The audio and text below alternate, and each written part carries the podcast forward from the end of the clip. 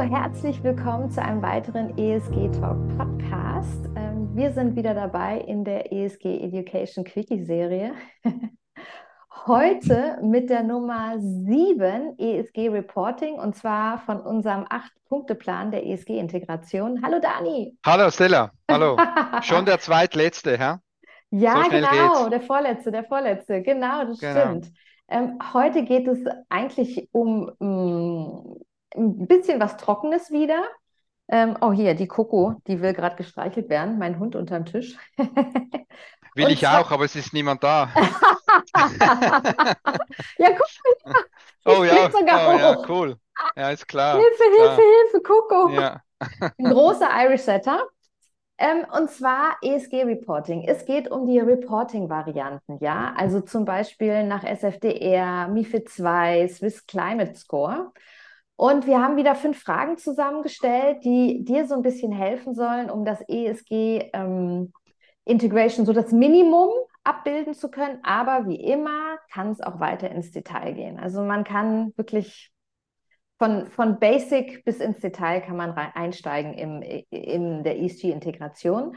Und mit der ersten Frage starten wir gleich, für was brauchen wir überhaupt das Reporting? Also gibt es regulatorische Anforderungen, Teil eines Kundenreportings, weil es für uns ein USP ist, das heißt ein Unique Selling Point, oder in Bezug aufs Risk Management, fürs Portfolio Management.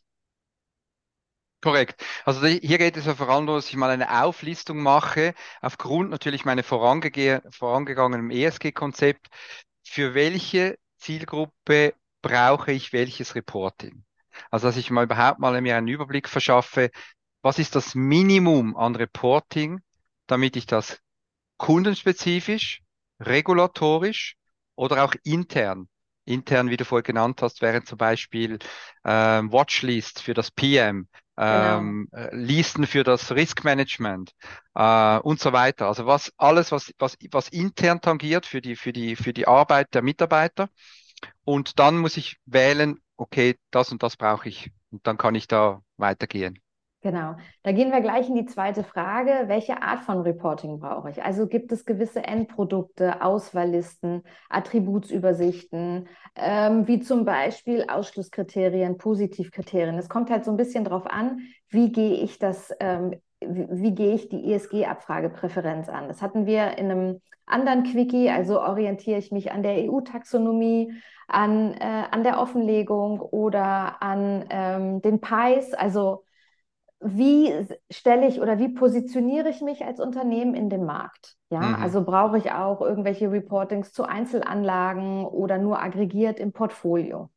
Mhm. Und vor allem eben auch Arbeitslisten, oder? Weil ich kann ja nicht einfach irgendwas machen und dann zweimal im Jahr ein ESG-Report kaufen oder selber machen und merke, oh Mist, äh, das, das geht ja gar nicht. Also ich muss ja aggregiert mein Portfolio im Griff haben auf ESG und deshalb muss ich auch mit gewissen Listen oder Kontrollen, Kontrolllisten arbeiten, damit ich vielleicht auch nicht von Anfang an was Falsches kaufe, oder? Ja, ja, ja. Dann die nächste Frage, sollte ich das Reporting bei mir individualisieren können oder reichen vordefinierte eingekaufte Vorlagen und Reports? Also hier geht es auch wieder, habe ich den Anspruch an mich und an mein Unternehmen, dass ich eher mit Rohdaten arbeite und dort dann weiter ins Detail gehe und tatsächlich äh, mhm. Man- und Woman-Power reinpacke, um dann Report zu erstellen? Das, das ist so ein, ein Klassiker, oder? Man möchte am liebsten eine riesen Datenbank haben, man muss, wo man SFDR, also die ganze MIFID, äh, wo man Swiss Climate Code alles abdecken kann, selber Reports machen kann und, und, und. Die Praxis zeigt einfach, ich habe die monetären Mittel nicht, es ist viel zu teuer, ich habe die Ressourcen nicht, ich habe gar keine Leute, die das, ähm, die das machen können. Und die, die Quintessenz daraus ist, dass ich mich lieber weniger Reports mache, dafür genau die, die ich dann wirklich auch ähm, ähm, brauchen kann. Und die Erfahrung zeigt auch hier, es braucht nicht viele Reports. Also man kann sehr viel kann man äh, zusammenfassen, man kann das ein bisschen verbreitern für die Zielgruppen und dann kommt man mit zwei, maximal drei Reports kommt man da durch. Aber das können wir Ihnen dann alles äh, noch genau aufzeigen, wie das funktioniert. Genau, und oftmals kann man ja auch innerhalb der Kundenportfolios gewisse Standardisierung festlegen, ja, einfach aufgrund der Empfehlungslisten schon. Und dann Portfolios relativ ähnlich sind und dann die Reports mehr oder weniger ähm, ja, schmal gehalten werden können. Korrekt. Eine weitere Frage, logischerweise, geht jetzt hier weiter. Welche Zielgruppen äh, äh, habe ich für das Reporting? Also wie viele verschiedene Reportings brauche ich? Kann ich konsolidieren und so weiter und so fort? Also das, was ich gerade angesprochen habe.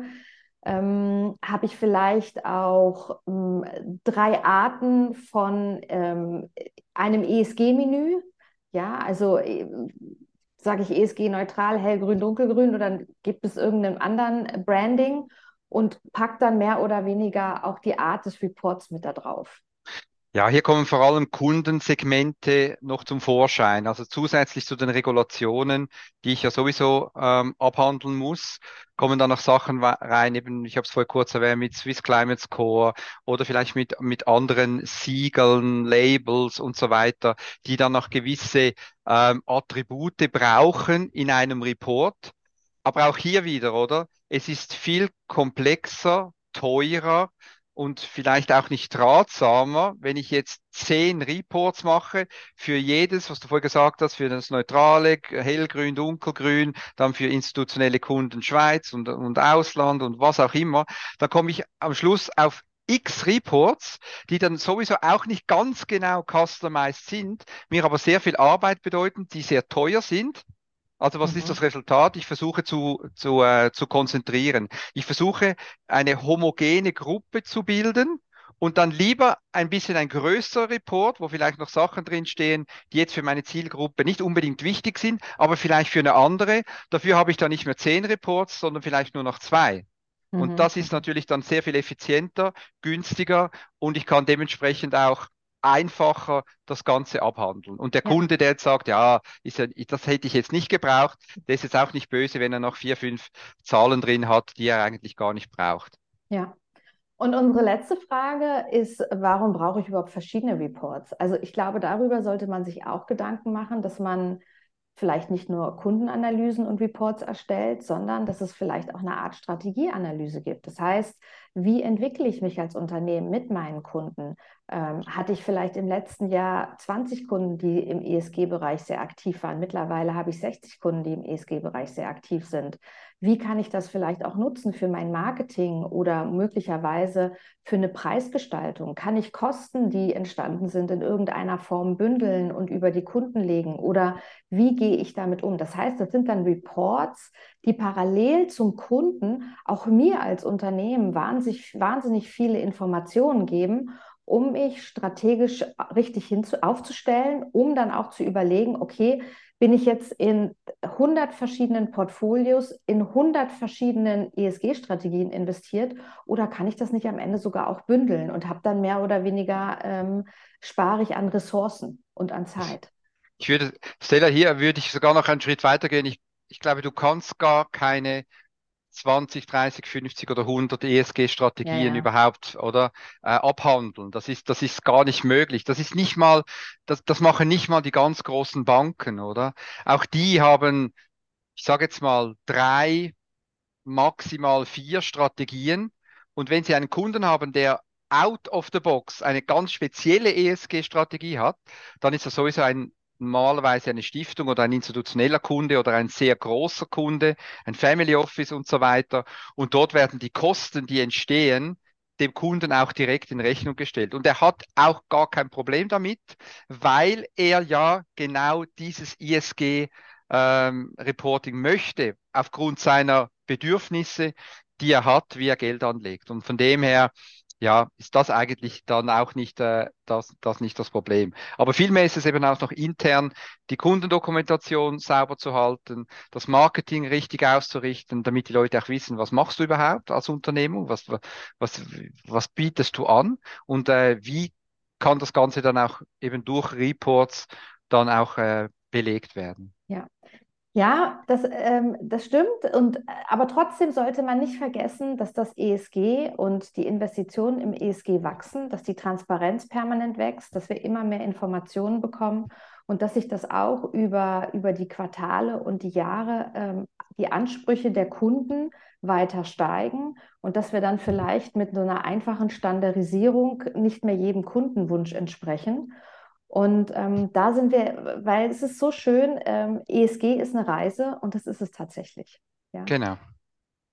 Ja, das war es schon wieder von unserer Seite. Vielen lieben Dank, dass du bis hier zugehört hast. Ähm, ja, abonniere uns doch auf der ähm, Podcast-Plattform deiner Wahl oder du kannst auch auf äh, äh, YouTube sehen.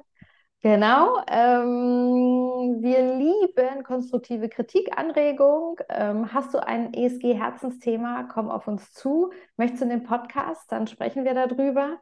Wir sind eine ESG-Unternehmensberatung und äh, freuen uns immer, wenn du einschaltest. Super. Vielen Dank, Stella. Hey Dani, an dich vielen lieben Dank. Also bis dann. Tschüss. Danke. Tschüss.